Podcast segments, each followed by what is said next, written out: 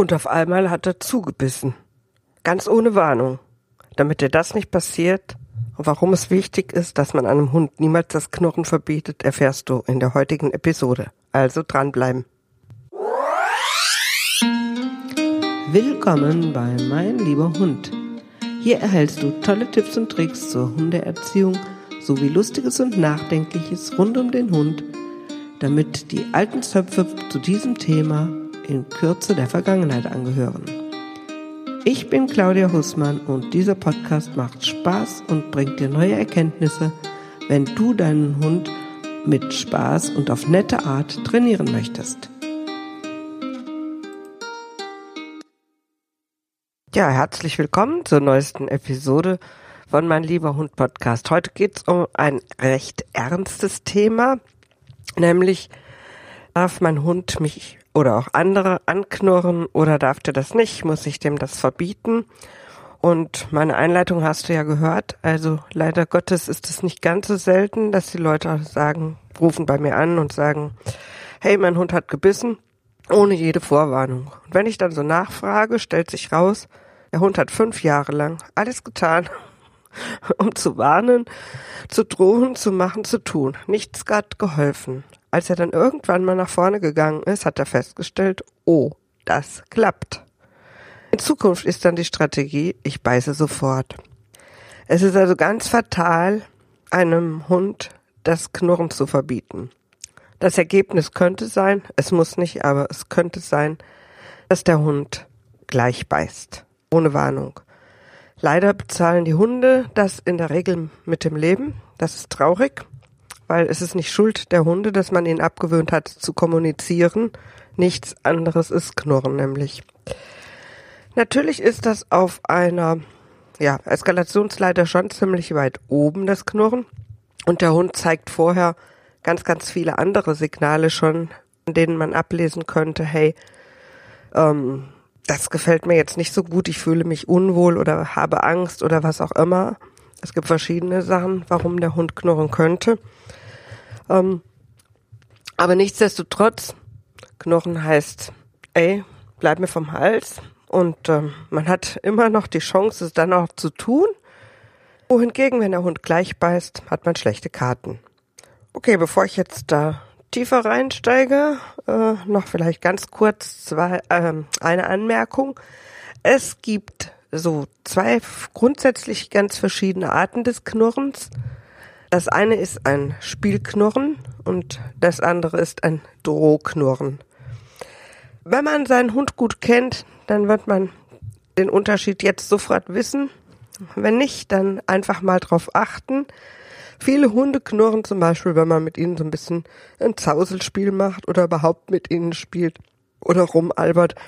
Und das ist meistens so ein bisschen ein, ein helleres Knurren auch schon. Manche Leute haben da wirklich schon Angst, weil der Hund, ja, da knurrt, oh Gott, oh Gott. Ähm, nee, das ist ein Spielknurren und der Hund sieht komplett anders aus und es hört sich auch komplett anders an, wenn man mal genau hinhört, als wenn der Hund droht. Also ein Drohknurren. Beim Drohknurren wird der Hund nicht rumalbern. Es ist in der Regel auch bisschen, ähm, ja, wie soll ich sagen, grollender, oft dunkler. Und auch die ganze Mimik des Hundes sagt aus, ey, bleib mir vom Hals. Das ist also was völlig anderes. Über dieses Spielknurren wollen wir jetzt hier gar nicht sprechen. Da brauchen wir uns keine Gedanken zu machen. Das ist ähm, okay. Das zeigen nicht alle Hunde, aber viele Hunde. Aber das ist ähm, ganz okay. Ich mache das immer so, dass ich da so richtig mitknurre. Jetzt spielen wir. Ähm, beim Drohknurren sieht das anders aus. Zu dem kommen wir jetzt mal. Das erste oder ja, derjenige, der natürlich am wenigsten angeknurrt werden möchte, ist verständlicherweise der Hundehalter selber. Und viele sind völlig entsetzt und kommen und sagen, boah, ey, mein Hund hat mich angeknurrt, was mache ich denn jetzt? Ich sag, sei froh, dass er geknurrt hat, er hätte ja auch beißen können. So, das war die erste Aussage und dann frage ich nach. Ich sag, was war denn, in welcher Situation hat er denn geknurrt? Und dann gucken wir. Warum knurrt so ein Hund? Also grundsätzlich irgendwas passt nicht. Er sagt damit, hey, mach mit dem, was du jetzt gerade machst, nicht so weiter, weil das ist mir wirklich unangenehm. Und man tut auch gut daran, es dann erstmal sein zu lassen.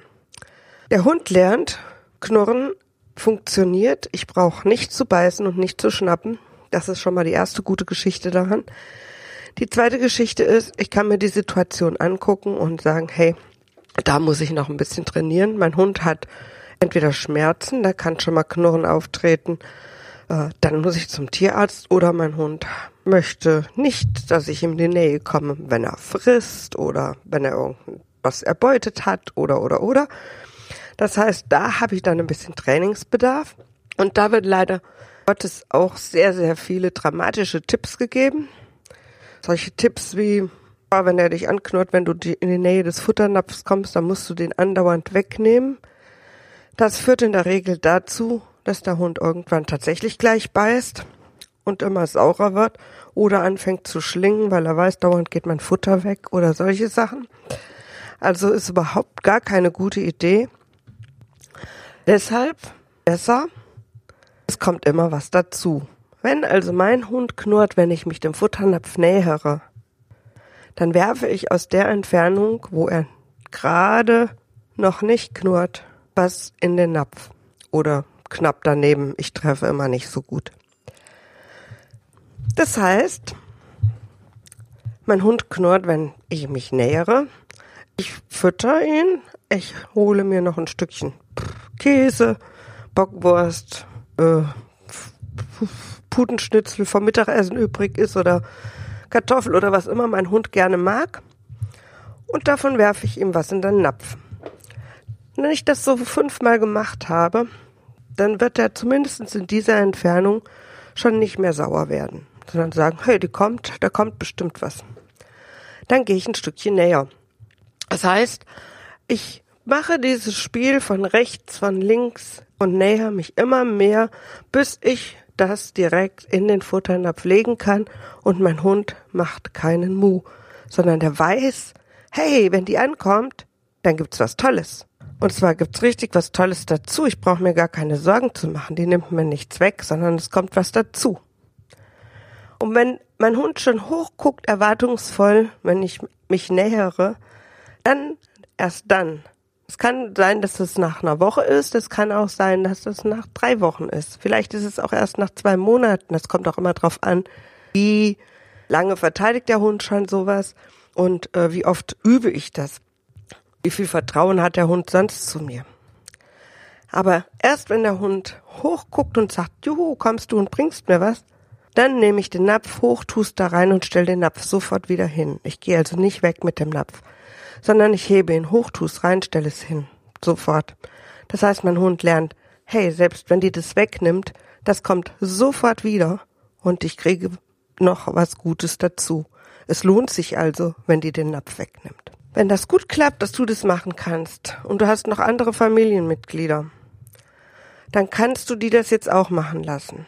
Vorsicht. Kinder bleiben immer dem Napf fern. Du kannst üben, dass du was dazu gibst, während die Kinder nah vorbeilaufen. Aber die Kinder lernen, hey, wenn der Hund frisst, habe ich am Napf nichts verloren.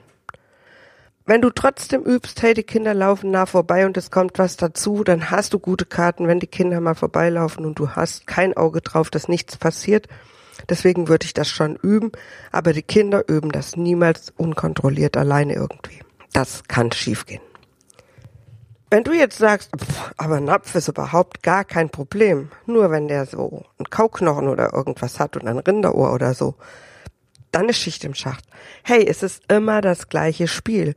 Es kommt etwas dazu. Werf's am Anfang hin, bis du hingehen kannst. Und wenn dein Hund das, was er da gerade hat, schon liegen lässt, hochguckt, um das abzunehmen, was du ihm bringst, dann kannst du das kurz hochheben, schmier vielleicht noch ein bisschen Leberwurst dran und gibst ihm sofort wieder. Das geht so schnell, dass der Hund gar nicht auf die Idee kommt, hey, die willst mir wegnehmen oder so. Du gehst auch nicht weg damit. Und wenn du das machst, dann hast du mit der Zeit einen Hund, der da gar kein Problem hat.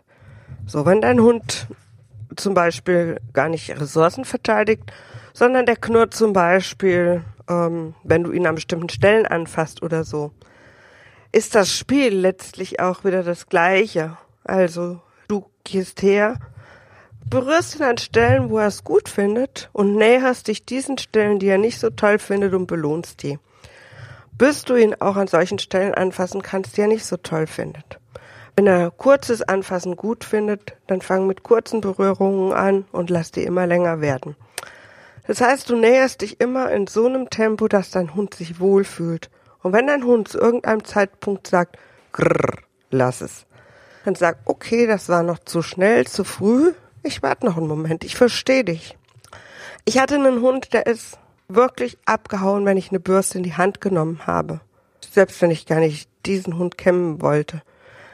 Sie hat anderthalb Jahre im Tierheim gesessen, weil keiner sich getraut hat, ihr auch nur die Pfoten abzuputzen.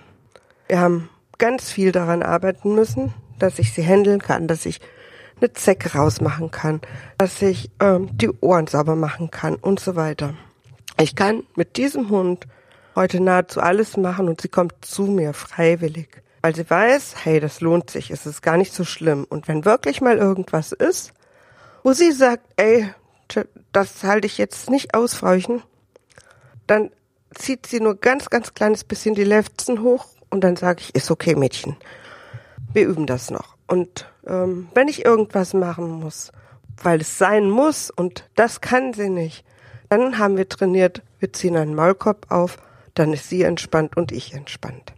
Ja, das war also zum Training, wenn der Hund seinen eigenen Halter anknurrt äh, oder überhaupt seine Leute anknurrt. Das gilt natürlich auch für andere Familienmitglieder. Schaut euch wirklich die Situation an. Schaut euch an, was hat der Hund? Wenn der Verdacht da ist, dass er Schmerzen hat, lasst ihn untersuchen. Also wenn Hunde plötzlich knurren, bei irgendwas, wo sie vorher nie geknurrt haben. Also was weiß ich, man packt sie irgendwo an und das haben sie vorher unheimlich gerne gehabt und auf einmal knurren die dann dann geht bitte zum Tierarzt. Dann hat der Hund vermutlich Schmerzen und das lässt man dann abklären. Wenn der Hund irgendwie so ein Verteidigungsproblem hat oder so, das habe ich gerade erklärt. Eine Sache möchte ich dazu noch sagen. Ich hatte am Anfang schon gesagt, Knurren ist auf der Eskalationsskala schon relativ weit oben. Der Hund zeigt davor schon alle möglichen Signale und Anzeichen, hey, das ist mir jetzt nicht ganz so angenehm. Die werden von uns Menschen relativ gerne übersehen. Das heißt, ähm, der Hund guckt zum Beispiel weg. Der Hund leckt sich äh, über die Schnauze. Der Hund äh, dreht sich insgesamt weg. Der Hund macht sich klein. Ähm, der Hund kriegt so ein ja, wie soll ich sagen, so ein schmales Gesicht, legt die Ohren nach hinten und sagt, oh, das ist mir jetzt aber gruselig. Äh, es sind lauter kleine Zeichen, die der Hund vorher schon zeigt. Vielleicht zieht er mal Lefzen ein bisschen hoch. Also es gibt ganz, ganz viele Dinge, die der Hund vorher zeigt und Knurren ist schon relativ weit oben auf der Skala. Das ist so schon, wenn der Hund sagt, okay, das alles hat mein Mensch nicht verstanden, ich muss ein bisschen massiver werden, dann kommt Knurren. Wenn das dann nicht hilft, bleibt nicht mehr ganz so viel übrig, weil dann kommt nur noch, ähm, tja, abschnappen in die Luft und der nächste ist dann nicht mehr Luft. Und Leute, eins könnt ihr mir glauben, wenn ein Hund beißen will, dann beißt er. Wenn ihr, wenn der Hund euch nicht erwischt, dann wollte er euch nicht erwischen, dann war er so nett, nur zu drohen und abzuschnappen in die Luft. Denn man ist nicht so schnell wie so ein Hund der gewinnt da immer. Meine, ja, oder was ich sehr schön fände, wäre, wenn sich die Menschen bemühen, zu lernen, wie ihre Hunde kommunizieren. Das heißt, wenn man wirklich mal ein bisschen genauer hinguckt und auch schon merkt, wenn der Hund sagt, hey, das finde ich jetzt doof, dräng mich nicht in diese Ecke. Oder hey, pack mich so nicht an dem Ohr an. Oder hey, das ist für mich keine Belohnung, wenn du mich am Kopf tätschelst, sondern das finde ich total doof. Ich ertrage es nur dir zuliebe. Und äh, wenn die Kinder in den, den Hund ständig beim Schlafen stören in seinem Körbchen und der da auch schon mal die Lefzen hochzieht und dann kriegt er auch noch geschimpft und irgendwann beißt er dann halt, tja, angeblich ohne Vorwarnung. Aber das hat er lang genug versucht, das funktioniert nicht. Deswegen da an der Stelle meine Bitte, lernt euren Hund zu lesen. Das kommt euch nämlich dann auch zugute, wenn ihr das Problem habt, dass euer Hund vielleicht nicht euch, sondern andere anknurrt. andere Menschen, andere Hunde, also überhaupt andere. Letztlich ist auch da wieder ähm, die Ursache, okay, irgendwo sagt der Hund, das ist mir unheimlich, das passt mir nicht. Und normalerweise sind Hunde nicht darauf aus, dass sie Streit suchen. Normalerweise sagen sie, hey, es ist besser, dem aus dem Weg zu gehen. Oft haben sie nicht die Chance. Das ist zum Beispiel auch ein Punkt aus meiner Sicht bei einer Leinenaggression. Wenn der Hund und viele Hunde haben das Problem ja auch nicht mit anderen Hunden, äh, wenn sie nicht an der Leine sind. Da können sie auf den Hund zugehen, wie sie wollen, oder eben auch weggehen, wenn sie wollen, was sie an der Leine nicht können. Das heißt, als Mensch sollte man auch da lernen, ich achte auf meinen Hund und ich sehe schon Anzeichen, wenn der sich unwohl fühlt und ich halte dann mehr Abstand. Ich laufe einen kleinen Bogen. Vielleicht gehe ich sogar irgendwo rein und warte, bis der andere vorbei ist, weil uns der ganze unsympathisch ist oder irgend sowas. Und noch eins. Hallo, nicht jeder muss meinen Hund antatschen. Es gibt Hunde, die mögen nicht von Fremden angefasst werden. Und verdammt nochmal, ich finde, dann ist es die Pflicht des Hundehalters zu sagen, hey, ich stelle mich vor meinen Hund. Und dann sage ich, nein, ich möchte nicht, dass mein Hund von Fremden angefasst werden möchte, will.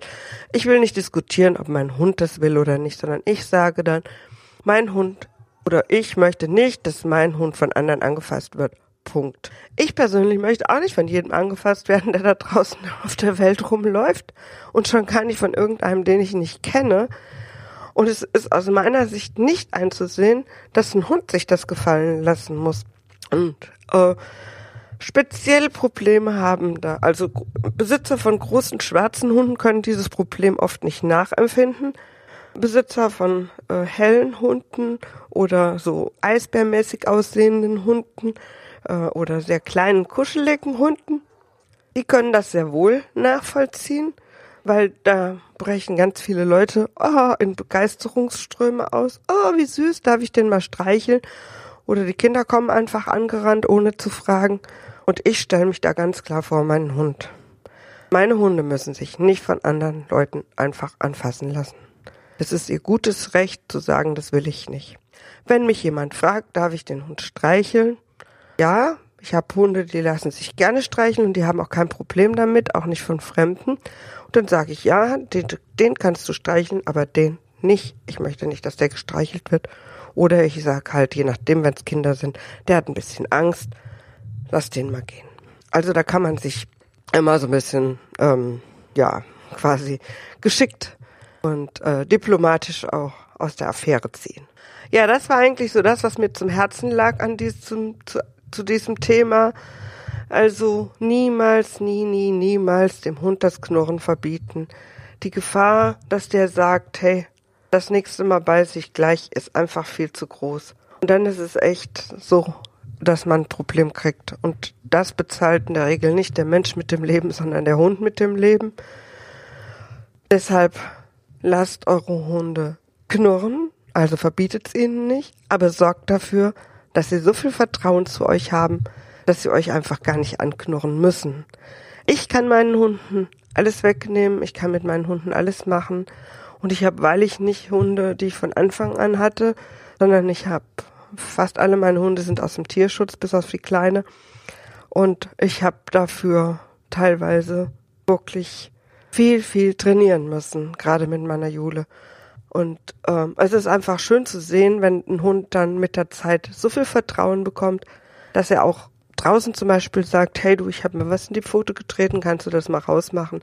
Bei einem Hund wo sich nicht mal einer gewagt hat, ein Geschirr anzuziehen oder ähm, eine Pfote abzuwischen oder sowas. Und das ist einfach schön und das kann man hinkriegen. Und ähm, gerade an die Menschen, die jetzt junge Hunde haben, möchte ich appellieren, dass ihr das wirklich von Anfang an übt. Macht das vorbeugend schon. Wenn ihr gleich am ersten Tag anfangt mit solchen Sachen wie, hey, ich fass dich an, es gibt einen tollen Keks oder hey, du bist am Fressen, du kriegst von mir ein Stückchen Bockwurst dazu oder was, du hast dann schönen Kauknochen? Oder schmier ich dir noch ein bisschen Leberwurst drauf? Eure Hunde werden sich immer freuen, wenn ihr kommt. Und die werden nie Panik haben. Und wenn ihr dann wirklich mal was wegnehmen müsst, habt ihr auch kein Problem. Ich tausche dann wirklich auch immer aus, wenn ich denen was ganz besonders Tolles wegnehmen muss. Und dann tausche ich auch noch gegen was super Tolles. sodass sie auch da keinen Verlust haben. Denn ich, ganz ehrlich, wenn zu mir einer käme und würde mir 100 Euro wegnehmen und würde mir mal einen Zehner dafür geben, dann würde ich auch zusehen, dass ich Land gewinne oder ich hau ihm eine rein. Und äh, in diesem Sinne, trainiert von Anfang an und ihr habt Hunde, die zwar knurren dürfen und können, wenn es wirklich mal eng wird und euch dann nicht beißen, aber ihr habt Hunde, die nicht zumindest euch anknurren müssen, weil die ganz, ganz viel Vertrauen zu euch haben. Ja, in der nächsten Episode gibt es mal wieder was für die Welpenbesitzer. Mhm. Ähm, ist ja so, eines meiner Hauptthemen sind ja, ist ja die Welpenerziehung, weil ich gerne mir wünsche, dass so viele Menschen wie möglich verstehen, dass man echt mit nettem Training so weit kommt. Und ähm, dieses Mal soll es darum gehen, was denn so wichtig ist äh, am Anfang in der Welpenerziehung. Also was ist wirklich wichtig? Ist es so wichtig, dass die äh, Sitzplatz Fuß lernen oder gibt es vielleicht andere Dinge, die wichtiger sind? Und darüber möchte ich das nächste Mal erzählen. Und äh, ich freue mich schon drauf und ich hoffe, ihr auch und wünsche euch noch einen tollen Tag. Ja, vielen Dank fürs Zuhören bei der heutigen Episode. Mehr über mich und zu meiner Hundeschule erfährst du auf www.meinlieberhund.de oder www.hundeschule-meinlieberhund.de und ganz viele Tipps zur Welpenerziehung bekommst du auf welpenerziehung24.de. Dort kannst du dir auch ein E-Book herunterladen zum Training der Beißheimung beim Welpen. Ich hoffe, wir hören uns bei der nächsten Episode und wünsche dir noch einen fantastischen Tag.